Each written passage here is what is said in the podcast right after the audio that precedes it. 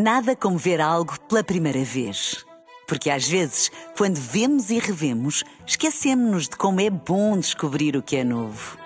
Agora imagine que viu o mundo sempre como se fosse a primeira vez. Zais. Veja como se fosse a primeira vez.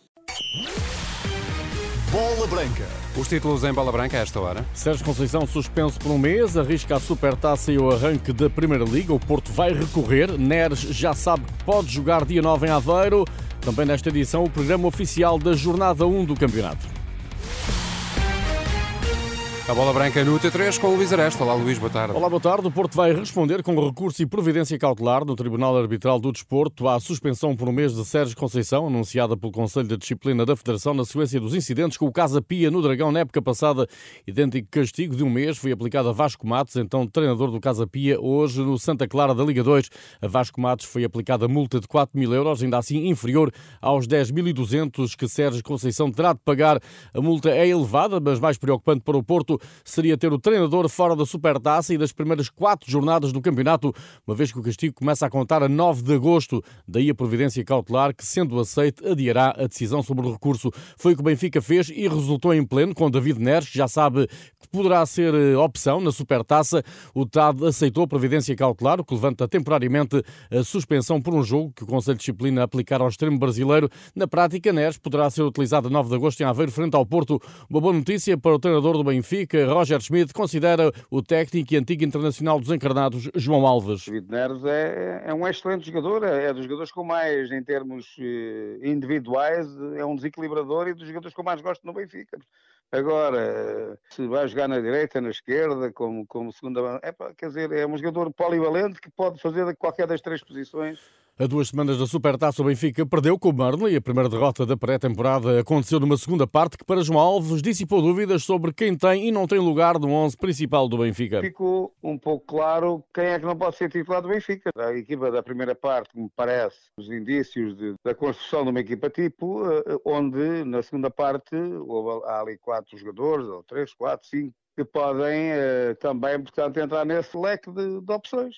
É óbvio que, que, que se notaram diferenças da, da, da, primeira para a segunda parte, independentemente de poder aqui ou ali haver eh, boas indicações também deste ou daquele jogador. João Alves, antigo médio, rejeita conclusões sobre a preponderância do reforço turco Koksu, embora veja no meio campo do Benfica o setor mais forte da equipa. O que podemos dizer daqueles quatro jogadores do meio campo do Benfica ontem é que realmente são todos excelentes jogadores em termos individuais, portanto falta agora criar o coletivo, também todos nós sabemos que o ano passado houveram dois jogadores que fizeram uma, uma excelente época, que foi o caso do Florentino e do, do João Neves Canto, e que foi uma peça muito importantíssima na, na, parte final da época do Benfica, naquele, naquele setor. O Benfica tem, e que para mim é fundamental, me parece que é o setor mais bem fechado de todos Benfica de frente ao Feyenoord, domingo às 3 da tarde em Roterdão. Já o Porto com Pinto da Costa assistido ao último jogo treino no Algarve empatou a 3 com o Estrela da Amadora, marcaram Namazo por duas vezes e Taremi de penalti.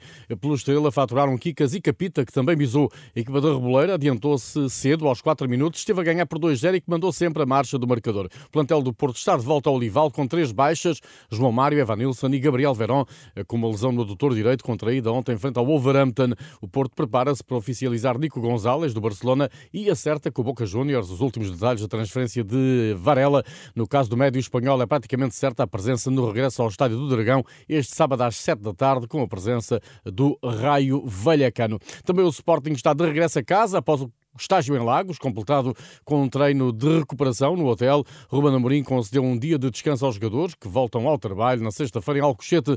Para domingo às 8 da noite em Alvalade está marcada a recepção ao Villarreal. O troféu 5 violinos servirá de apresentação do plantel aos adeptos sportinguistas. Os quatro melhores da última época, só o Braga permanece no Algarve, onde hoje, a partir das 8 da noite, defronta a Roma de Rui Patrício e Mourinho.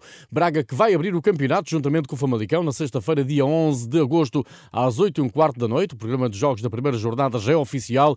Benfica e Porto entram na prova apenas cinco dias após a Supertaça, ou seja, na segunda-feira, dia 14. O Porto joga no terreno do Moreirense às 6h45 da tarde. Duas horas depois, entra em campo do Benfica no Bessa, frente ao Boa Vista. O Sporting Vizela vai realizar-se no sábado, dia 12, às 8h30 da noite. O calendário da ronda inaugural da Primeira Liga está disponível em rr.pt. A equipa do Vitória essa chegou há 45 minutos a Maribor, na Eslovénia, e já se dirige de autocarro até à cidade de Célia, onde esta quinta-feira tentará colocar-se em vantagem na segunda pré-eliminatória da Liga Conferência. São esperadas daqui a meia hora declarações do treinador Moreno Teixeira, que já hoje escutou palavras de confiança do presidente António Miguel Cardoso. O Moreno está connosco desde o início, estamos completamente alinhados naquilo que é o projeto do Vitória neste momento, por isso estamos muito satisfeitos com o que está a ser feito. É evidente que, que está sempre aqui aquele nervosismo, aquela ansiedade que todos temos, os sócios, que eu também tenho neste momento, Queremos ir amanhã o mais rapidamente possível para o campo, queremos ganhar, mas também temos um adversário e temos de ter o máximo de respeito. Cela Vitória, amanhã às 7 da tarde, vai ser dirigido pelo cipriota Crisovalente Esteoli, sem vídeo-árbitro. Ninguém está acima do Atlético de Madrid. Frase lapidar é Diego Simeone, em resposta a uma pergunta dos jornalistas sobre João Félix. O mais importante o mais importante é que nenhum de nós é mais importante que o Atlético de Madrid. O Atlético é mais importante do que todos nós. Quando chegamos a este clube, há valores como o compromisso, a humildade e o respeito que devem ser mostrados por cada um, desde o primeiro até ao último dia. Que fique claro que ninguém, mas ninguém, está acima do Atlético de Madrid. Simeone com João Félix e o Atlético de Madrid na Coreia do Sul. Portugal-Vietnã, o segundo desafio da seleção feminina no Mundial de Futebol é já esta quinta-feira às 8 meio da manhã. Nove posições separam os dois países no ranking FIFA, com Portugal acima do Vietnã.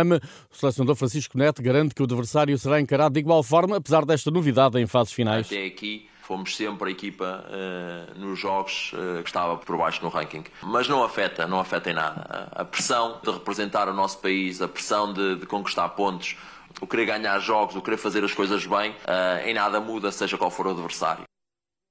Ausente neste segundo jogo do Mundial, Fátima Pinto, devido à lesão, Portugal entra em campo às 8h30. Já conheceu o desfecho do jogo esta madrugada às duas entre Estados Unidos e Países Baixos. A Irlanda, derrotada hoje pelo Canadá por 2-1, junta-se a Zâmbia e Costa Rica das seleções, já sem hipótese de passar aos oitavos de final.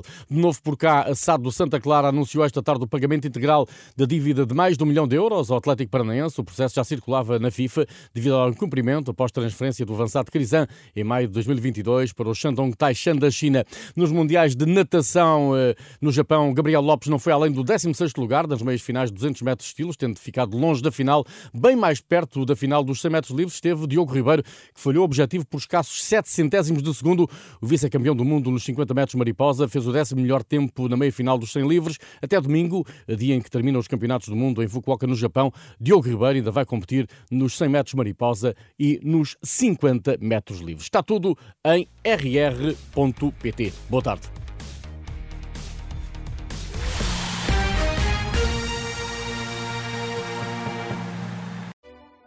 Nada como ver algo pela primeira vez.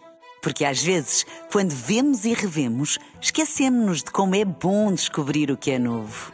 Agora imagine que viu o mundo sempre como se fosse a primeira vez. Zais. Veja como se fosse a primeira vez.